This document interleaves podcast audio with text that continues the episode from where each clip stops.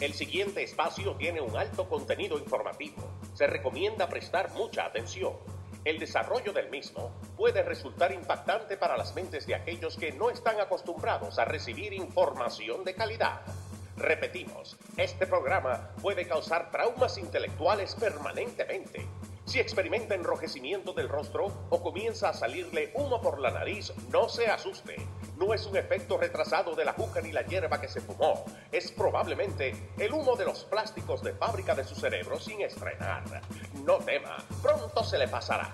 A continuación, Dando Fuerte con Pedro el Filósofo.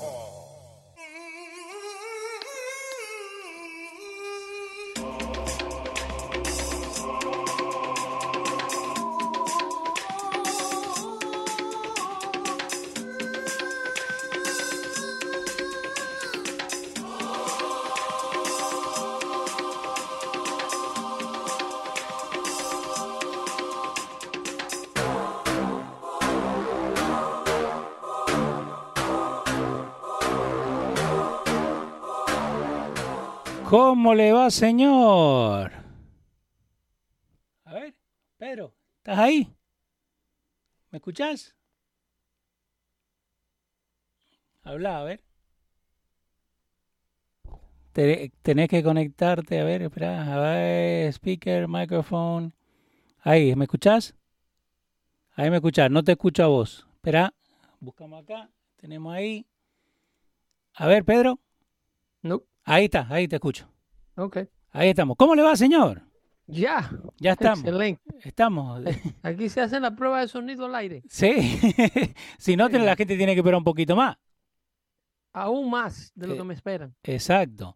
Eh, So, pero acá estamos, está toda la gente esperándote. Hay un montón de cosas que está pasando. Chester Garmendía te manda saluditos. Django Díaz, Ana Pichado, FMR, toda la gente ahí te está mandando saluditos.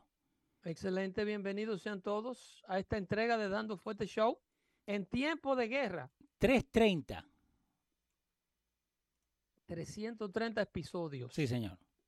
Este, ¿Cómo le va a usted, don Leo Vilches? Yo tengo mucho tiempo que no le pregunto cómo le va. Eh, con todo lo que está pasando en el mundo, eh, un poco de miedo.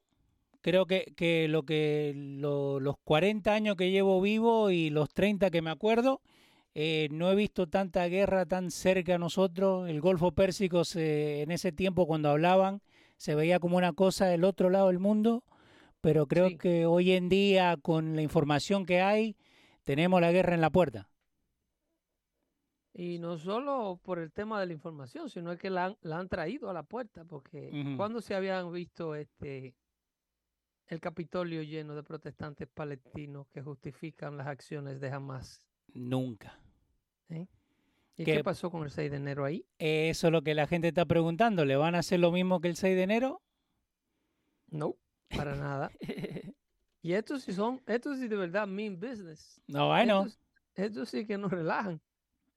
Estos son bélicos, bélicos, bélicos. Y estaban, tomaron el Capitolio. Tomaron, interrumpieron todas las actividades del Capitolio en un momento en el que el Capitolio se encuentra en, e- este sí es verdad que es una institución que se encuentra en la peor, en una de las peores situaciones de, que históricamente hemos podido ver. Hemos visto cómo removieron a McCarthy hace Sí. 16 días, prácticamente un mutiny de ocho, de ocho congresistas. Dejaron So, solamente entre ocho personas fueron la, la decisiva, básicamente. Ocho personas haciendo uso de la oposición demócrata, obviamente, eh, usando ese poder nuclear de agregársele a la minoría demócrata para lograr obtener una mayoría de congresistas que disgustado con el ex representante ahora de, de la Cámara de la Cámara Baja, Sí. de la Casa de Representantes. Entonces ya hace 16 días de esto. Y lo que le llaman el, el CR, el Continued Resolution que se pasó, ya expira eh, aquella resolución temporaria que se pasó para darle presupuesto al gobierno para que operara por 40 días, ¿te acuerdas? Sí. En esa resolución temporaria que se le otorgaron 40 días de financiamiento al gobierno, ya expira en los 20 próximos días que vienen. Ok, so, ah, tenemos, necesitamos un speaker en los próximos 20 días y necesitamos una budget. resolución. Y necesitamos budget. Estados Unidos va a tener, no va a tener budget. En 20 días puede de que volvamos a enfrentar un cierre de gobierno sin un eh, eh, Speaker of the House of Representatives. ¿Y vos crees que si eso llega a pasar, lo- los demócratas van a usar eso like uh, a hook de decir, no, que es culpa de los republicanos, tenemos que cerrar? Yo lo usara, yo lo usara y enhorabuena. Y es fair game. Yeah. It is fair game to to call them out for what they are. It's, Ujú. it's a bunch of misorganized. Okay. Los republicanos no se ponen de acuerdo ni para sacar una gata a hacer pipí, como dicen allá en, en la querida Quisqueya. Porque el- el- los votos la segunda vez a J- Jim Jones le, le, paga- le votaron menos gente en la segunda. Los votos, las, cada vez que hacen un, un ran, un rat, eh, ¿cómo dice? Una vuelta de, de- de- votación, Sí. Jim, Jim Jordan, que era Jim quien Jordan. se perfilaba para ser el próximo Speaker of the House, lo que se le está es boicoteando y lo están haciendo. eh, el establecimiento republicano está haciendo esto. Eh, this is this is this is establishment GOP eh, 101. Puede ser consider- considerado el swamp, como decía Trump. Es parte, parte del swamp. el- e- esta es la parte. A todo no se le puede llamar swamp, porque hay muchos muchos de estos eh, republicanos que en realidad lo que tienen es un disgusto por la manera en cómo el grupo de los ocho que sacó a Kevin McCarthy hizo las cosas. Ok. Y estas son personas que con un trabajo de Jim Jordan, de Jim Jordan tratando de persuadirlo y tratando de, de demostrar lo difícil del tiempo que está enfrentando el Partido Republicano, con unas elecciones de 2024 que ya están a la vuelta de la esquina, eh, demostrando y dejando ver un Congreso de mayoría republicana con una mayoría muy diminuta. Que no se pone de acuerdo para legislar y avanzar la agenda que el pueblo norteamericano está esperando. Pero ¿por qué, no, Este- ¿por qué no se pone de acuerdo? Bueno, por un tema de, de- de mayor que nada aquí, la figura principal, estos son los Never Trumpers, Ok. ¿ok? Aquí hay mucho, mucha hipocresía partidista de gente que en las cámaras de televisión no se atreven a desafiar la agenda de Trump, porque saben que Trump tiene un gran respaldo popular dentro del Partido Republicano.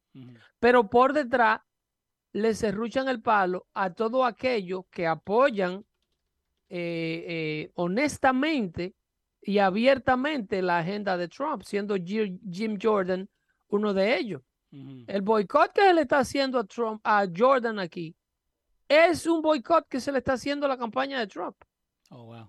Es un boicot eh, porque Jim Jordan es el que ha encabezado las investigaciones de la familia Biden, es el chairman del Judiciary Committee del Congreso, que es la persona que está liderando las investigaciones, eh, es el que está supervisando y asignó a, a, este, a este otro congresista ¿Cómo se llama él? El que, el que está a cargo de la investigación de Biden, que es creo que Ja- James Comer. Ok. Eh, James Comer, que es la persona que está haciendo la, la, la, el- la, la- el- el- la contabilidad forense de las cuentas de los Biden y los depósitos que le hicieron compañías extranjeras. Eh, eh, todo esto prácticamente desagrada al establecimiento republicano. Y si tú te fijas, es la misma actitud del Senado Yeah. que liderea Mitch McConnell. El Senado no ha dicho una sola palabra a favor de todos los hallazgos que en el Senado hizo el senador Grassley. ¿Y qué hizo de- Grassley? De, creo que de Kentucky, Ahora te busco. Grassley. Chuck, Chuck eh, Grassley. que, te- que tiene su investigación también bastante avanzada, que De Iowa. de Iowa es Grassley. Ujú. Ok. Y entonces, eh, Jim Jordan de Ohio es quien está atacando fuertemente para traer a la luz las actividades, las supuestas actividades ilícitas de la familia Biden. Entonces, como Speaker of the House, eh, no se sabe si Jordan tendría que designar a otra persona para que sea el jefe del comité jurídico, del comité jurídico de, la Cámara de Representantes que encabeza estas investigaciones, o si él puede hacer los dos roles en tiempo donde se esté esperando un Speaker of the House rápida y, agilizadamente. ¿Y el que tienen ahora el como interino, ¿vos crees que ese va a poder seguir o...? Ese no es el Speaker of the House. Ese hombre no puede tomar decisiones mm. eh, eh, de manera permanente eh, porque nadie se la va a apoyar. Ah, okay porque es un, la, Cámara de Representantes necesita su presidente. Y esto políticamente es un fracaso de partido, puesto que los demócratas se ponen de acuerdo inmediatamente y no juegan con las oportunidades que el pueblo americano le da. El pueblo americano le ha dado una oportunidad bastante diminuta a el, el Partido Republicano con una mayoría, con una mayoría apenas apenas de nueve eh, congresistas. ¿Pero vos, crees que, esto se va a empeorar, lo del Partido Republicano? Si ellos no, ellos, el tiempo no está a favor de ellos. Esta gente tiene un máximo de dos semanas para no entrar en la tercera semana con un problema de, de que no han elegido un Speaker of the House y no han elegido y no se han puesto a trabajar con las cosas que el pueblo americano está esperando por hora que son a quién se le va a dar dinero y a quién no se le va a dar dinero.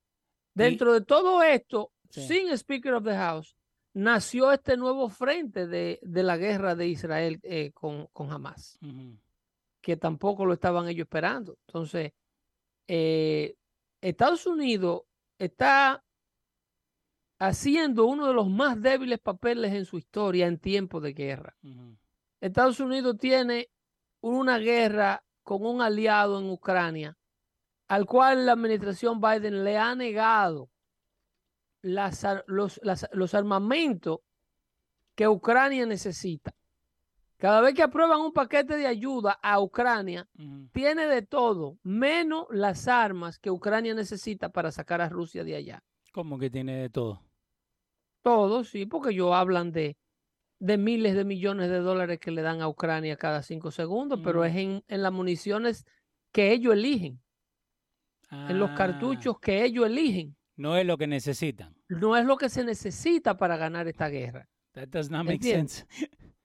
La comunidad europea y todo NATO está de acuerdo que Ucrania necesita el apoyo aéreo y necesita la tecnología aérea que los pilotos ucranianos puedan manejar para ello enfrentarse a Rusia.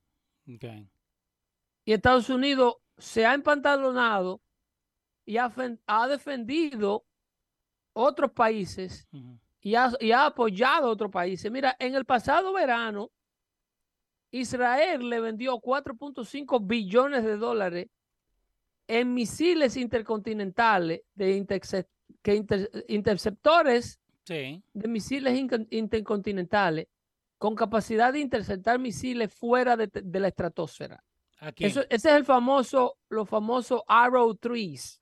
Ok. Eh, que, de tecnología israelí, que se lo están sugiriendo a Japón también por la amenaza que enfrenta Japón de China. Acá dice que se lo vendieron a Alemania. Alemania. Oh, wow. Cuando Estados Unidos quiere y Estados Unidos respaldó, Estados Unidos respaldó esa venta. Estamos hablando de 4.5 billones de dólares que Israel le vende eh, en, misiles interceptores a un país que está reanudando su defensa. Porque Alemania, con las actividades de Putin en Ucrania, ha visto la necesidad que tiene de tener una defensa. Porque recuérdense que el ejército alemán fue desmantelado luego de la Segunda Guerra Mundial. Exacto. Eh, por, eh, por, un tema de cómo se usó el ejército alemán en el pasado con, con, los genocidios que cometieron contra los judíos, que de hecho la nación judía recibe subsidios que Alemania tiene que darle anualmente. Hasta el día de hoy. Sí, le tiene que dar reparation money. Alemania le da desde 1947 que concluyeron los, los asuntos bélicos en la Segunda Guerra Mundial. Alemania tiene que pasarle un cheque a Israel de reparation bills de, para, para resarcir los daños que le hicieron a los capitales judíos durante la Segunda Guerra Mundial y literalmente a los judíos. Acá dice que Alemania va a pagar más de 1.4 billones de dólares el año que viene a los survivors of the Nazi atrocities. the Holocaust survivors, sí. Eh, este va dando fuentes para que la gente si quiere buscar ahí lo tienen. Pero 1.4 billones de dólares al año. Sí, sí, sí. Y poco me lo encuentro. ¿Y eso a, quién se lo dan? ¿A la gente? Al eso lo maneja un fondo especial que tiene el gobierno de Israel. Ok. Esos son parte de los fondos especiales con lo cual Israel ha desarrollado. Israel ahora es que tiene unas fuentes de gas natural, pero Israel, eh, el, el, gran problema con Israel es que cuando los judíos llegaron a estos asentamientos de tierra que los palestinos dicen que no son de ellos, estas tierras eran completamente abandonadas. nadie quería estar ahí. Nadie quería estar en, en los territorios que, eh, los, que los asentamientos de judíos fueron llevados. Entonces los judíos con su innovación, con su trabajo arduo, con su inteligencia, han hecho de estos territorios un oasis y han convertido ese pedazo de tierra con la ayuda de la comunidad occidental en una de las naciones más poderosas del mundo, una nación que apenas tiene el territorio más pequeño que Japón, del tamaño del estado de New Jersey. Se han convertido en líderes en tecnología militar, en líderes en tecnología espacial, el líder en tecnología médica. Y entonces, el mundo de los echados para atrás, el mundo de los que eh, eh, culturalmente someten a su población a atrasos sociales, atrasos radicales, donde la mujer no puede ofrecer el máximo de su potencial a la sociedad porque la cultura se lo impide, donde eh, un grupito de 20 mil personas, como en el caso de Hamas, le dice a casi dos millones de palestinos cuáles son las normas, quién sale, quién entra, porque ellos hablan de que Palestina, escuché a alguien decir que la franja de Gaza era la cárcel al aire libre más grande del mundo. ¿Cárcel al aire libre? Era la cárcel al aire libre más grande del mundo. Aquí lo que hay que preguntarse es quién es el carcelero, en verdad. Exacto. Aquí lo que hay que en verdad preguntarse es quién es el carcelero de esta cárcel al aire libre de, casi dos millones de personas. Porque si es verdad que Gaza es una población densamente poblada, pero también es verdad que los niños allí los reclutan a los 12 años, estos grupos fundamentales. Y, pero vos crees que eso ayuda al narrative que llamarle una, una cárcel eh, al aire abierto? Claro que no, claro que es un statement completamente eh, eh, fuera de lugar, mm. porque Israel tiene relaciones, hay casi dos millones de personas de origen palestino que tienen pasaporte israelíes. Pero los radicales palestinos Sí. Eh, entienden que esto es solo por dinero, que esto no es una, es una relación malsana. Hay gente que tú le das una residencia en Gaza y no te la aceptan de origen palestino, porque entienden que su vida es más tranquila al lado de los judíos. Sí. Eso, esa imagen que se quiere vender de que todo palestino es enemigo de un israelita es mentira. Eso, eso, eso está muy lejos de la verdad. Pero lo de Hamas sí la gente de Hamas le hacen con sus mentiras y su propaganda, acompañado por una prensa liberal mundial, porque la, los grandes medios de prensa mundiales eh, eh, son antisemitas, para decir poco. Sí. ¿Y, acá, ¿Y acá donde entra Irán en ese problema también? ¿O Irán, Irán, solamente? nunca ha salido de ese problema. Nunca ha salido. Irán, no. Irán es el Estados Unidos de Hamas. Ok. Estados Unidos es el Estados Unidos de Israel. Israel, eh, Irán es de Hamas. Irán es el Estados Unidos de Hamas. Que de hecho ahora se le están un- uniendo otras figuras. Porque la, la, la- ¿cómo se llama? Eh, eh, el, ejer- el ejército de la defensa israelí Mm, eh, acaba de, de, de demostrar sí. que parte de las armas que se usaron para el ataque del, del fatídico sábado aquel, ujú. muchas de ellas vinieron de Corea del Norte. So, Corea del Norte ahora está. Sí, De aquel lado. mucho, mucho lo que le llaman eh, RP, RPG, Ok, sí, lo, ¿cómo se llama? Lo- los rocket propelled, lo- rocket grenade, los lo- rocket, las, rocket launchers. las bazucas. Eh, ya las rastrearon a su Ah, fabricante, Corea del Norte. Una versión del AK-47. Acá lo dice Associated Press. Dice "Ev- evidence shows Hamas militants likely have used North Korean weapons in attack on Israel. Y, pero a Israel, para Israel eh, demostrar estas cosas, tiene que usar sus propios medios. Gracias a Dios que el Internet ahora se ha convertido en un arma de doble filo para la propia izquierda. Sí. Porque Israel inmediatamente tiene y recopila estas evidencias, ya le puede decir al mundo de dónde vienen los que le atacan y de dónde vienen, cómo contrarrestar la mentira con verdades, como en el caso de ayer del ataque al hospital, Exacto. de la- del ataque de, del pasado martes, del pasado lunes al hospital en, en- en Gaza.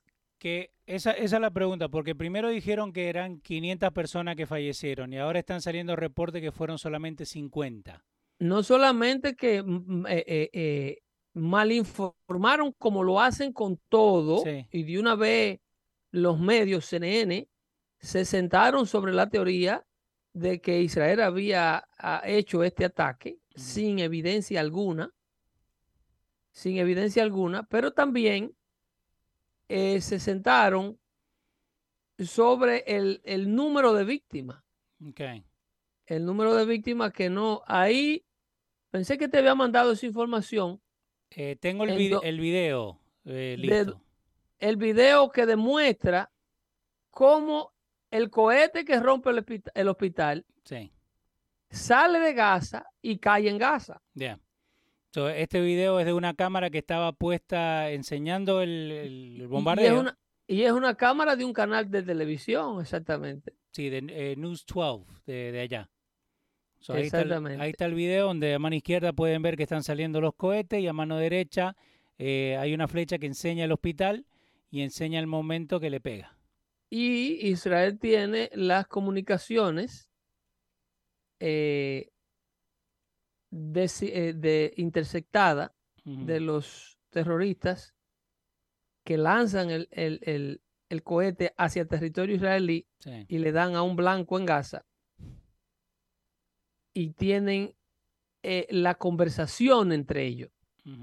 De le diste a donde no era, cayó donde no era, de dónde, por qué lo tiraste, esto que lo otro, ese tipo de conversación. So, la- esa es la que, teni- la que tiene Israel. Israel no, la publicaron, la publicaron, la conversación de la gente de Hamas en árabe, cuando le sale malo el ataque y cae en este hospital que de hecho era cristiano, ese es un hospital bautista. Gracias a Cristian que también nos mandó el, el mapa donde se ve dónde están saliendo lo- los rockets y cómo el hospital está justo enfrente, básicamente. Eh, Es un arquito pequeño, un globito.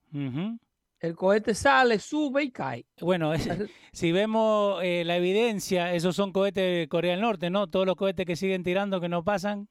Eso, esos cohetes, muchos de ellos son de fabricación en, en el mismo Gaza Y muchos de ellos eh, son enviados a través del borde con, con, con, ¿cómo se llama? Con los países que están al norte, en el, lo que le llaman de Golan Heights.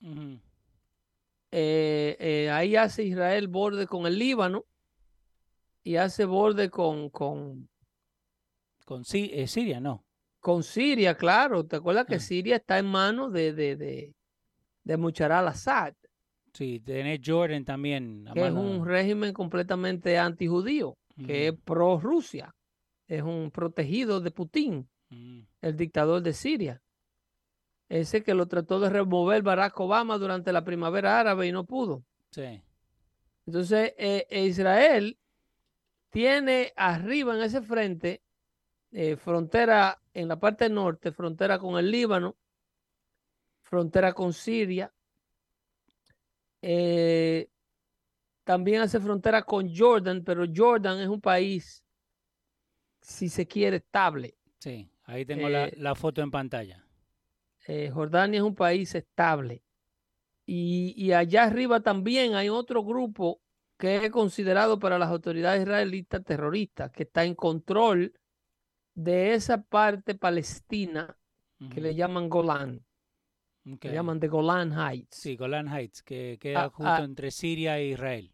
En la parte norte, ahí está eh, eh, el- lo que le llaman Hezbollah, Ah, un grupo con el cual Israel ha tenido que pelear también, porque Mm. esto, los palestinos, eh, en estas facciones de territorio que se encuentran, tienen el centro grande, que es lo que le llaman el West Bank, o, o Cisjordania, Sí, que es el, el- en el medio de Israel. el, el centro de Israel. Mm. Ahí normalmente es donde está la mayor convivencia pacífica entre israelitas y palestinos.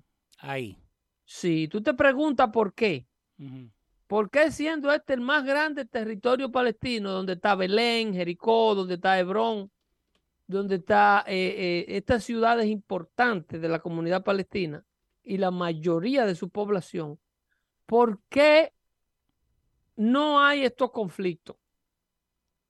¿Tú me entiendes? Sí. La pregunta histórica es esta. Entonces tú te preguntas el por qué, tú dices, eh, la, fra- el, la- el West Bank Sí. está completamente rodeado en la parte este por territorio israelí. Sí. El West Bank no tiene acceso al Mediterráneo. Sí, porque eh, la, la parte más eh, de la izquierda es Jerusalén, pero después de ahí no llega el- del otro lado. ¿Entiendes? Entre el Mediterráneo y ellos, Sí. tú tienes la ciudad de Jaffa, tú tienes eh, hace- la, la parte central de Israel, tú tienes a Tel Aviv, tú tienes a Jerusalén, que le bloquea el acceso al mar. Sí. En el otro lado, en la parte oeste, en la frontera con el río Jordán, tú tienes todo el país de Jordania, Exacto. que tiene un régimen muy bien establecido, con un príncipe que de hecho está casado con una americana. ¿Sí? Sí, el príncipe de Jordania, Ah. eh, eh, ¿Y, el rey de Jordania, su e- esposa es- era una... y es antiamericano o está de este No, lado? no, ese es un, esos son, esos son, esos son regímenes que han combatido todo el tiempo el fundamentalismo islámico, que fue un error grande de la política exterior de George Bush, que era lo que yo le hablaba ahí no el otro día. Sí. El océano, los tiburones en el océano son igualitos que los dictadores en estos países. Estas personas no están listas para vivir en democracia y el tiempo y sus acciones lo han demostrado. Tienen que tener o teocracia que lo opriman como en Irán, donde una mujer no tiene derecho a nada, sí. o tienen que tener dictadores seculares como lo tenían en Libia, como Muammar Gaddafi, que duró 40 años ahí, y Estados Unidos, Estados Unidos nunca tuvo un problema con Libia, No, nunca. militarmente hablando. ¿Por qué? Porque a Libia lo, contraba- lo controlaba Gaddafi, porque Gaddafi entendía a su gente y lo sometía. Vino Barack Obama, vino Hillary Clinton, mataron a Gaddafi, Libia se convierte en un terreno fértil para ISIS eh, un, un y todavía está inestable. Queman la embajada, sodomizan al embajador, luego van a Egipto y hacen lo mismo. En Egipto hicieron ellos peor, porque en Egipto ellos movieron un gobierno centra, eh, eh, totalitarista que había en Egipto eh, a cargo de Hosni Mubarak, eh, que tenía 30, 40 años ahí y mantenía relaciones con los Estados Unidos y le bajaba el puño, tenía las cárceles llenas de fundamentalistas islámicos, Sí. porque él no permitía el fundamentalismo en su territorio. Y ahí Las religiones tú me las practicas, pero en el instante que te me ponga violento, te machuco. Ok. Y, Esa era la, la, esa es la norma del juego, pero vino Barack Obama con la famosa primavera árabe sí. y liberaron todos los controles existentes, algo muy parecido en teoría a lo que ha ocurrido en el territorio norteamericano con la delincuencia. Ok, ¿cómo? Que abrimos la puerta y... Tú liberas el sistema Sí. del que lo tiene, el que lo tiene aguantado. Ellos le llaman opresión. Al que controla, ellos le llaman opresores.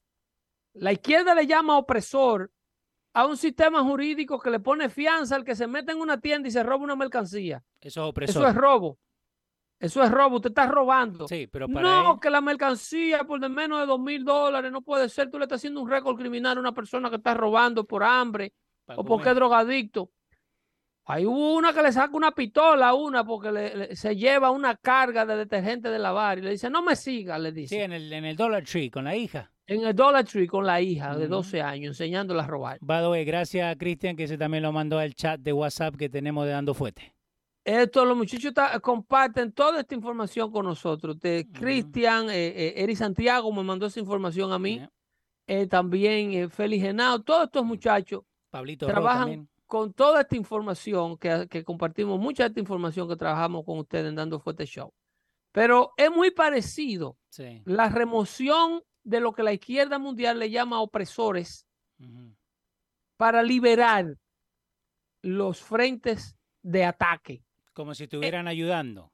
Claro, estos son soldados de ellos que crean y mantienen un caos en donde el gobierno se hace útil, porque tú necesitas un gobierno que con compasión controle a estos muchachos, porque no se le pueden dejar a una derecha abusadora, porque sí. lo que hace es que lo encarcela o lo institucionaliza. Ahora, Aquí dale.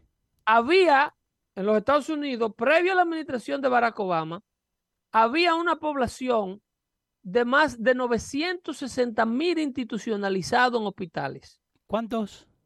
Alrededor de un millón de personas. Uf, ok. Cucu, Loco. cucu, porque no tan interno por bonito. Clínicamente loco.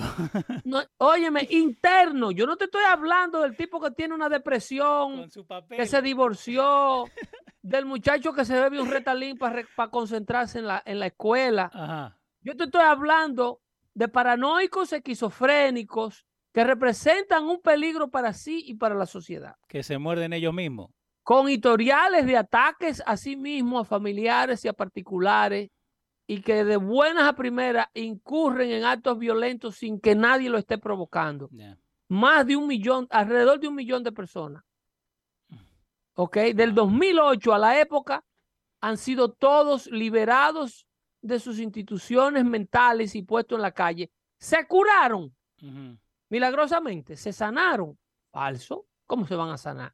Están en la calle, están durmiendo bajo los puentes, están en la casa del papá donde se le- el papá mismo fue que lo institucionalizó. Están robando, están matando, están atracando. Combinado con otro grupo de una población de delincuentes coherentes y del- delincuentes sobrios. Ujú. Aquí hay muchos ladrones, que es el peor delincuente que hay, que es el delincuente sobrio. ¿Por qué? Aquella, esa es la persona que delinque porque se acuesta la noche antes pensando a dónde se va a meter a robar al otro día. Ese es pure evil. Premeditated. Ese, es un, ese no es loco ni es drogadicto. Ese es lo que es un tipo que le gusta lo ajeno y no le gusta trabajar. Eh, ¿Cómo es klepto? El... Ningún clepto, es ¿No? un ladronazo, porque la cleptomanía también es una patología psicológica. Sí. Hay ladrones que simple y llanamente le gusta lo ajeno, que no le gusta trabajar. So, es el, el, clásico, los tuyos trabajan, los míos roban. Ivo, el, el, las autoridades de izquierda no quieren reconocer que la maldad existe en el ser humano, que es una condición nata. No, pero que solamente se controla con autocontrol y con autoridades que te enseñen la consecuencia de tú implementarle tu maldad al prójimo. No, pero Pedro, ellos roban porque tienen que comer, Pedro. Sí, y matan porque tienen que matar, ¿verdad? Una eh, cosa tan, tan sencilla como es. Él robaba solamente de lunes a jueves. El fin de semana lo tomaba libre. Sí, y nada más roba dos mil dólares para abajo. Sí.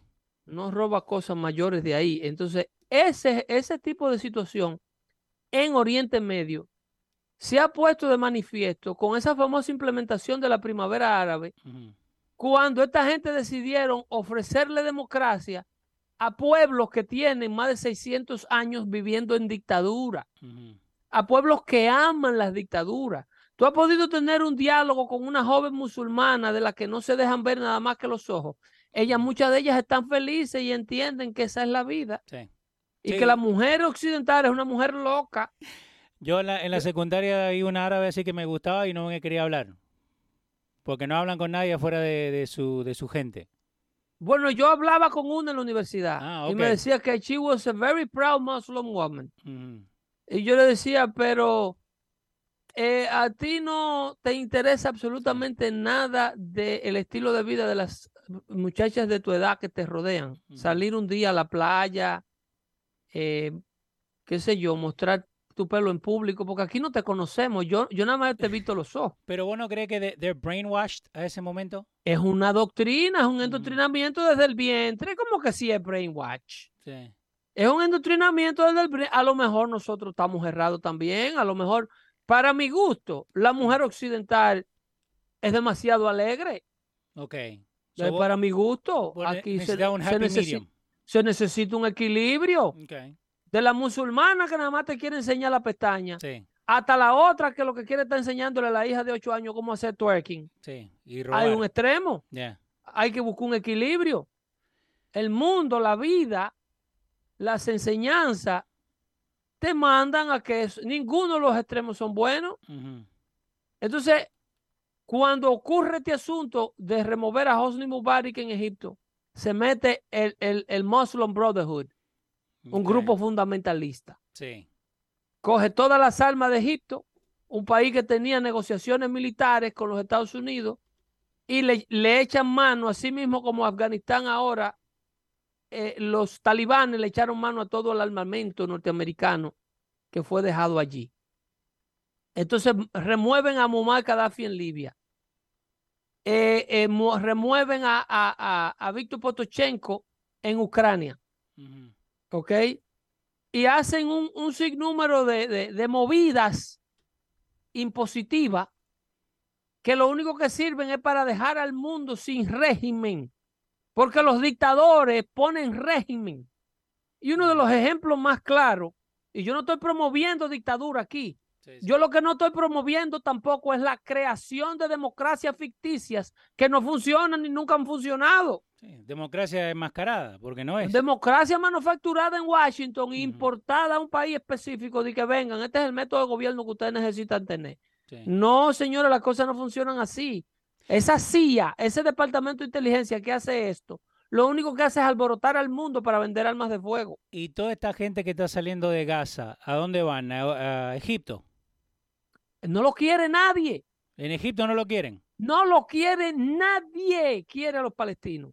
¿Y a dónde van ahí entonces? Nadie quiere a los palestinos. Israel es que está designando áreas, habilitando áreas de refugiados dentro del territorio israelí. Pero eso no se habla. El, king, el, el, rey de Jordania dijo no, no, aquí no. Ni uno solo. Biden que no venga para acá, ese se fue de la reunión. Ese se fue de la reunión y no quiso hablar con Biden. Aquí tú no me vas a imponer, como tú le estás imponiendo a Estados Unidos, la inmigración mundial con tu plan globalista y tu agenda 2030 de levantar fronteras. A mí me da demasiado brega mantener esta frontera mía controlada para que tú vengas a alterármela. Ese fue prácticamente el planteamiento de Jordania para con la Casa Blanca. Nadie quiere los refugiados palestinos. No lo quieren arriba eh, en Siria porque es una trayectoria muy grande. Y el peor problema que tienen los refugiados jordanos es que los tigres de Hamas no los dejan salir. Porque esa es la diferencia. No los dejan salir del territorio. Si tú estás recogiendo para irte, jamás sale al frente y te dice, no, usted tiene que quedarse, esperar que los israelitas vengan a matarlo. Sí. Porque eh, así es que nosotros le vamos a dar publicidad negativa a ellos. Ok, antes que nos vayamos, y a los amigos ecuatorianos sí o sí tengo que tocar esto, porque si no dicen que nos hemos enfocado solamente en Israel. Bienvenido a la libertad, Ecuador. Hubieron elecciones en Ecuador y ganó bienvenido. Novoa. Bienvenido al, mundo. Tenía mucho tiempo prisionero. Tiene 15 meses para hacer un cambio. ¿Vos crees que that's enough time o lo eh, le hacen la reelección? ¿Cómo así? Porque él solamente es interino, solamente por los próximos 15 meses, a lo que, a lo que van a tener las próximas elecciones eh, eh, regulares, ¿no? Digamos. bueno, bueno, yo insisto que esto es un tema eh, la gente de Daniel Novoa son muy parecidos a, lo que está ocurriendo con los republicanos aquí. Lo que está acá. ¿Pero por qué? ¿Porque están separados? Eh, por el hecho de que eh, la izquierda, la izquierda fácilmente se sale con la suya otra vez, como hicieron en Brasil. Si esta gente no aprovechan esta oportunidad, y este descrédito, que, este, este, este golpe que le han dado a la izquierda en Ecuador. Si ellos no, no se, no consolidan eh, una, no aprovechan este, este tiempo para, para unirse en contra de, de las influencias del, madurismo, en contra de las influencias de esos que están supuestos a estar presos, que hoy día están viviendo la buena vida, los correístas y esa gente.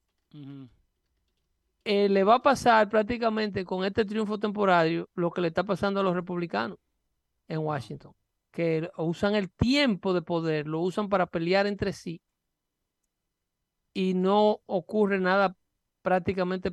No, eh, eh, la idea es que este muchacho tenga un nivel de liderazgo para unificar la derecha en Ecuador, algo que es dificilísimo en todas partes del mundo, porque la izquierda sí es bien unida. La izquierda colabora entre sí para permanecer en el poder. Mira lo que está haciendo Nicolás Maduro. Recientemente me acaba de mandar Eddie Santiago el video de 30 mil, de 30 toneladas de alimentos que Nicolás Maduro manda a Gaza. ¿Ok? De emergencia. Sí. Y los venezolanos allí agarrándose el trasero con los dientes. Eh, es como decir que Cuba también mande dinero. O que mande dinero, que, mande comida. Pero ¿dónde, ¿dónde están esas ayudas de emergencia para el pueblo venezolano que tiene el río, el río, el Eagle Pass, Texas, lo tienen pelado? Mandó, mandaron aceite, arroz, agua, pot, eh, agua comida, de tomar comida que no hay en Venezuela. Ay, Dios mío. Es literalmente lo que en Venezuela no hay. En ah. Venezuela no hay lo básico. Ay, Dios mío. En Venezuela no hay estas cosas que él mandó para soportar un ejército bélico que decapita niños. y lo hacen con la excusa de que esto va para el pueblo palestino. Es un desastre. Cubrimos algo de lo que los muchachos tenían intencionado cubrir eh, vamos a volver en otra entrega más de Dando Fuerte Show. Ojalá que para la próxima entrega ya tengamos un, Speaker of the House of Representatives en los Estados Unidos. Eh, ¿Otro voto mañana o cómo va ahora lo de Speaker of the House? ¿Tiene que Es muy probable. Eh, Jordan quería volver al Pleno a que hicieran otra ronda de votaciones, pero yo digo que he should not rush it no debiera apresurarlo. Jim Jordan está supuesto ahora a usar, a salirse de su casilla de representante local del estado de, Ohio y convertirse en un líder nacional y sentarse hablar con todos y cada uno de estos miembros, de estos rhinos y de estos miembros del, GOP establishment que le están boicoteando y venderle la posibilidad de desenmascararlo ante los constituyentes que apoyan a Trump. Con amor, sin fuerza, Sí, sí. ustedes están boicoteando eh, la agenda de America First, están boicoteando America Great Again. Hablarle y esa bonito. agenda tiene mucha fuerza política. No creo que nos conviene a ninguno que ustedes me detengan a mí por el disgusto que cogieron con los otros muchachos que removieron a McCarthy. Yo no voté para mover a McCarthy de ahí. Esa Ujú. debiera ser la posición de Jim la Jordan. línea. ¿Vos crees que Trump se mete en esto o he's gonna stay Trump away? tiene que estar metido en esto hasta las narices y eso tiene a mucha gente disgustado en Washington, mucha gente que para lo que Trump representa un problema, Yeah, porque estamos hablando del pantano en los dos partidos. exacto. Cuídense mucho. Unidad para Ecuador en la derecha, por favor, únanse. Únanse todos, que esto le conviene a Ecuador. Y el domingo vamos a Argentina nomás, que Milei sale presidente. Esperemos. Estaremos pendientes ahí. Vamos a ver. Vamos a ver si salimos de un poco de izquierdita en Argentina también. Bye bye. Dale. El piso, el piso. No recojan nada del piso, que ahora sí es verdad que están envenenados.